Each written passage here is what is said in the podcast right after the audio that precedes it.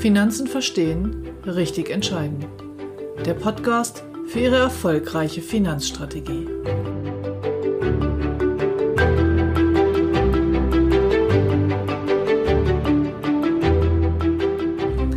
Heute geht es darum, Ihr Vermögen sinnvoll aufzuteilen.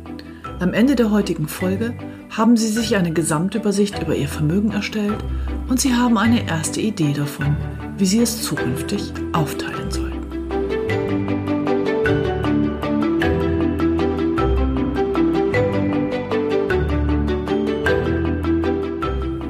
Mein Name ist Ute Grebethiel und ich helfe finanziell erfolgreichen Menschen, fundierte finanzielle Entscheidungen zu treffen, damit sie heute und morgen gut leben und all ihre wirtschaftlichen Ziele erreichen können, ohne sich täglich mit dem Kapitalmarkt oder Versicherungsbedingungen auseinandersetzen zu müssen. In der letzten Folge haben Sie den ersten Teil Ihres Finanzprofils erstellt. Sie haben Ihren Lebensstil heute definiert und den fürs Alter. Und Sie haben all Ihre Wünsche aufgeschrieben. Für diese Lebensbereiche benötigen Sie Geld bzw. Vermögen. Deshalb wird es nun im zweiten Schritt darum gehen, wie Sie Ihr bestehendes Vermögen so aufteilen, dass es Sie dabei bestmöglich unterstützt. Im Groben dienen Ihnen dazu drei Töpfe. Dazu verweise ich nochmal auf die vierte Episode dieses Podcasts, in der Sie anhand des magischen Dreiecks die drei Töpfe der Geldanlage kennenlernen konnten. Damit Sie Ihr Vermögen sinnvoll aufteilen können, ist es hilfreich, wenn Ihnen die Zusammenhänge und Wirkungsweisen, vor allem die unterschiedlichen Assetklassen beim Anlegen von Vermögen bewusst sind. Dazu können Sie gerne nochmal die Episoden 4 bis 10 dieses Podcasts wiederholen. Ich fasse also nochmal zusammen. Topf 1, die Kapitalrücklage. Sie gewichtet die Verfügbarkeit und die Sicherheit und steht aber gleichzeitig für eine negative Rendite, wenn Sie die Inflation berücksichtigen. Topf 2, die Kapitalanlage. Sie gewichtet Verfügbarkeit und Rendite und steht aber gleichzeitig für Schwankungen, deren Höhe Sie im Vorfeld definieren können. Topf 3, die Kapitalbindung. Sie gewichtet Rendite und Sicherheit und steht aber dafür, dass das Geld längerfristig gebunden ist. Dadurch wiederum können Sie Vorteile generieren, zum Beispiel Steuervorteile oder auch Renditevorteile. Nun stellt sich also die Frage, für welches Ziel ist welcher Topf geeignet? Topf 1. Topf 1 verwenden Sie idealerweise für Ihren Puffer, also für alles Unvorhergesehene und alle geplanten Dinge des nächsten Jahres. Topf 2 ist für Ihre Wünsche da, für Ihre Wünsche und Ziele und Topf 3 für ihren Lebensstil und somit für ihre finanzielle Freiheit im Alter. Es geht also darum, wie Sie Ihr bestehendes Vermögen auf diese drei Bereiche aufteilen möchten. Davor steht die Frage, wie hoch ist denn Ihr aktuelles Vermögen?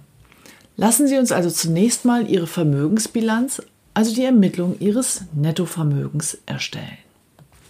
In meinem Blog auf meiner Homepage werden Sie dazu eine Hilfstabelle finden. Da der Blog aber immer etwas zeitversetzt nach dem Podcast erst erstellt und veröffentlicht wird, bitte ich die ganz Schnellen unter Ihnen eventuell um ein paar Tage Geduld. Sie benötigen drei Spalten, das heißt, Sie können das auch ohne die Hilfstabelle jetzt einfach auf einem Blatt Papier machen. In die erste Spalte kommt der Name der Position, also Konto, Depot, Immobilie und so weiter. In die zweite Spalte kommen alle positiven Vermögenswerte und in die dritte Spalte die dazugehörigen Darlehen. Folgende Positionen sollten Sie erfassen. Erstens mal die Konten. Wie viel Geld liegt aktuell in Summe auf Ihren Giro- und Tagesgeldkonten? Sollten sie im Dispo sein, kommt der überzogene Betrag in die dritte Spalte. Dann Ihre Depots. Wie viel Vermögen haben Sie derzeit in Summe auf Ihren Depots? Gibt es dazu Effekten Lombardkredite? Also haben Sie Ihre Depots beliehen. Und wenn ja, dann kommt der Betrag in die, unter Darlehen in die dritte Spalte. Versicherungen. Wie hoch sind die aktuellen Rückkaufswerte Ihrer Lebens- und Rentenversicherungen? Und gibt es dazu Policendarlehen? Auch hier gilt wieder, der Rückkaufswert kommt in die zweite Spalte und ein eventuelles Policendarlehen in die dritte. Ihre selbstgenutzte Immobilie. Wenn Sie Ihre Immobilie morgen im Internet zum Verkauf anbieten würden, welchen Betrag würden Sie dort reinschreiben? Das ist die Summe, von der wir jetzt einfach mal als Wert in Spalte 2 ausgehen. Gibt es noch Darlehen für die Immobilie? Wenn ja, in welcher Höhe? Der Betrag kommt in die dritte Spalte. Haben Sie weitere Immobilien? Wenn ja, mit welchen Verkehrswerten und mit welchen Restdarlehen? Und der letzte Punkt ist quasi sonstiges, also gibt es noch Vermögenswerte, die ich jetzt hier so nicht konkret abgefragt habe. Auch hier Vermögenswert und eventuelle Darlehen daneben schreiben. Sollten Sie noch Darlehen haben, die keinem tatsächlichen Vermögenswert zuzuordnen sind, also Konsumentendarlehen, dann schreiben Sie die Darlehen einfach oben bei den Konten rechts nochmal in die dritte Spalte. So, jetzt addieren Sie die Spalten. In Summe besitzen Sie also auf der Guthabenseite, das ist die zweite Spalte, x Euro an Vermögenswerten. Und auf der Darlehensseite steht die Summe Ihrer Darlehen, y Euro. Und die Differenz ist Ihr aktuelles Nettovermögen. Damit haben Sie Ihr persönliches Nettovermögen ermittelt. Wie hoch ist denn dieser Wert? War Ihnen dieser Wert bewusst? Und wie fühlt sich das an? Gibt es einen bestimmten Vermögenswert, den Sie für ein ganz bestimmtes Ziel eingeplant haben? Zum Beispiel Ihr Eigenheim. Möchten Sie darin wohnen bleiben oder ist es vielleicht eine Option, das kurzfristig zu verkaufen? Über diese Dinge sollten Sie in Ruhe nachdenken. Und des Weiteren gibt es noch andere Bausteine, die Sie vielleicht zu einem bestimmten Ziel oder Zweck abgeschlossen haben und sollen die auch in Ihrer Planung weiterhin so berücksichtigt werden. Das könnten also zum Beispiel Bausteine für Altersvorsorge, für Kindervorsorge oder auch ein Bausparvertrag sein. Wenn die so sind, wie sie sind und bleiben sollen, dann notieren Sie die extra. Damit verbleibt dann noch eine bestimmte Summe eines Restvermögens, das Sie nun bewusst auf die folgenden drei Töpfe aufteilen können. Also Frage Nummer eins: Wie viel Geld von dem freien Vermögen möchten Sie gerne als Notgroschen im Puffer behalten, damit es Ihnen ein gutes Gefühl gibt und Sie jederzeit auf sicheres und verfügbares Vermögen auch zugreifen können? Auch unter dem Wissen, dass es keine Rendite bringt und abzüglich Inflation sogar negativ sich entwickelt. Wenn Sie den Puffer abgezogen haben, bleibt wiederum eine Differenz. Und diese Summe, diese Restsumme, da ist jetzt die Frage, wie möchten Sie die aufgeteilt wissen? Einmal auf Ihre Wünsche und zum anderen auf Ihren Lebensstil im Alter. Ich gebe Ihnen heute in dieser Podcast-Folge ganz bewusst keine konkreten Zahlen an die Hand. Ich möchte nicht, dass jemand von Ihnen denkt, mit meiner kleinen Summe oder auch mit meinem riesigen Vermögen macht das alles keinen Sinn. Doch, macht es. Es macht immer Sinn, mit seinem Geld bewusst umzugehen und auch wenn man sehr viel davon hat, sich zu überlegen, wofür setze ich es sinnvoll ein. Und gerade wenn ich wenig habe, ist es noch viel wichtiger. So, jetzt addieren Sie doch mal und fassen Sie zusammen. Sie haben also insgesamt ein Vermögen von XY. Davon soll auf jeden Fall eine bestimmte Summe in einem bestimmten Topf bleiben, weil Sie den Baustein genau zu diesem Zweck abgeschlossen haben. In Summe sollen also von Ihrem Gesamtvermögen x Euro im Puffer sein, Topf 1, y Euro möchten Sie Ihren Wünschen zuordnen, Topf 2, und z Euro möchten Sie Ihrem Lebensstil im Alter zuordnen. Jetzt geht es noch darum, dass Sie Ihre persönliche Verlusttoleranz für jeden dieser einzelnen Töpfe definieren. Was ist die persönliche Verlusttoleranz? Die per persönliche Verlusttoleranz meint, Sie legen fest, wie stark der gewählte Topf für Sie auch mal nach unten schwanken darf. Also ob aus 100 Euro auch mal 75 werden dürfen oder doch lieber nur 95. Ihr Gesamtvermögen beträgt also XY Euro. In Topf 1 möchten Sie x Euro halten. Sicher ist nach meinem Verständnis eine Schwankung zwischen 0 und 2 Prozent. Aus 100 Euro könnten also bei 2 Prozent Schwankung nach unten am Ende eines Jahres auch mal 98 Euro werden. Sind 2 Prozent für Sie noch okay oder möchten Sie lieber 0 oder 1 Prozent Schwankung haben? Jede persönliche Verlusttoleranz ist darstellbar.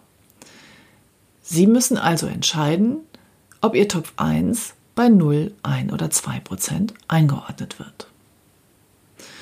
In Topf 2 möchten Sie Y-Euro Ihren Wünschen zuordnen.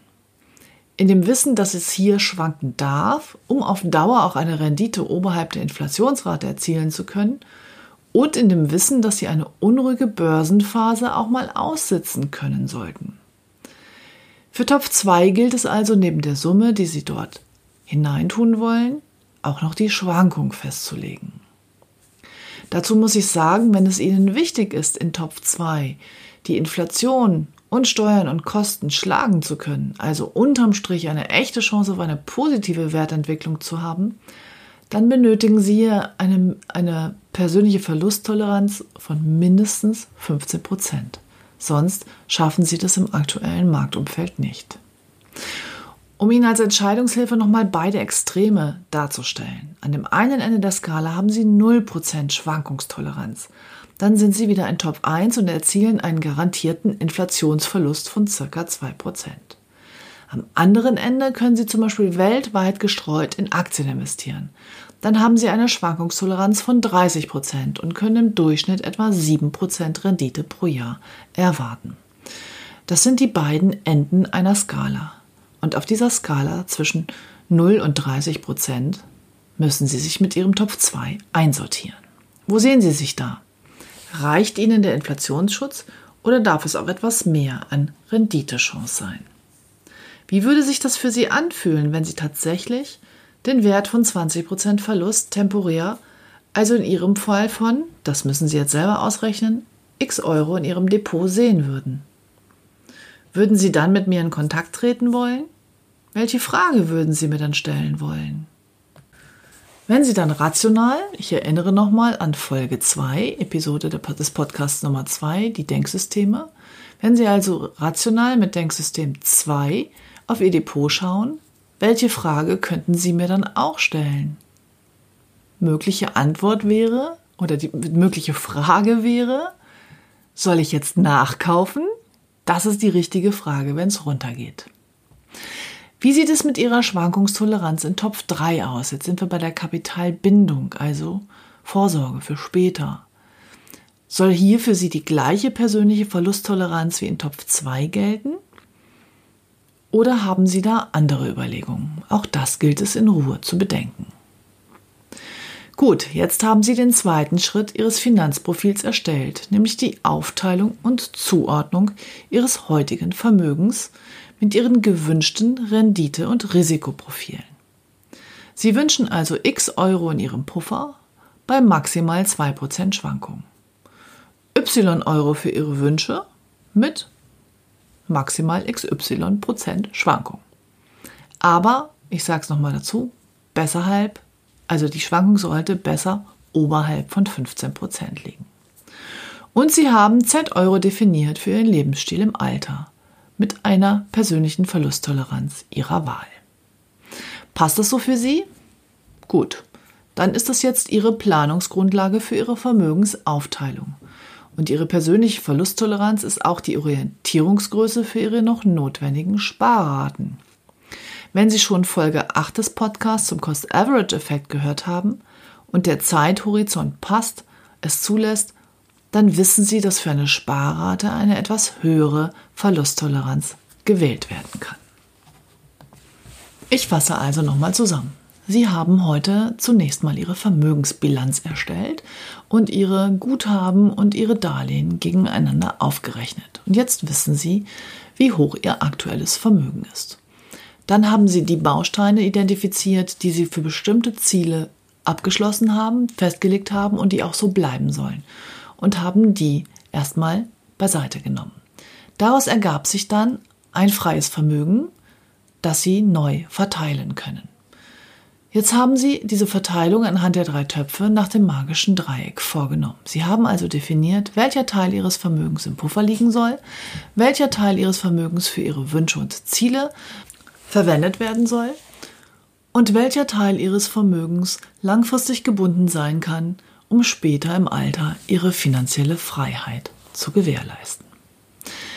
Ich hoffe, Sie sind heute, das war der zweite Schritt bei der Erstellung des ihren, Ihres persönlichen Finanzprofils.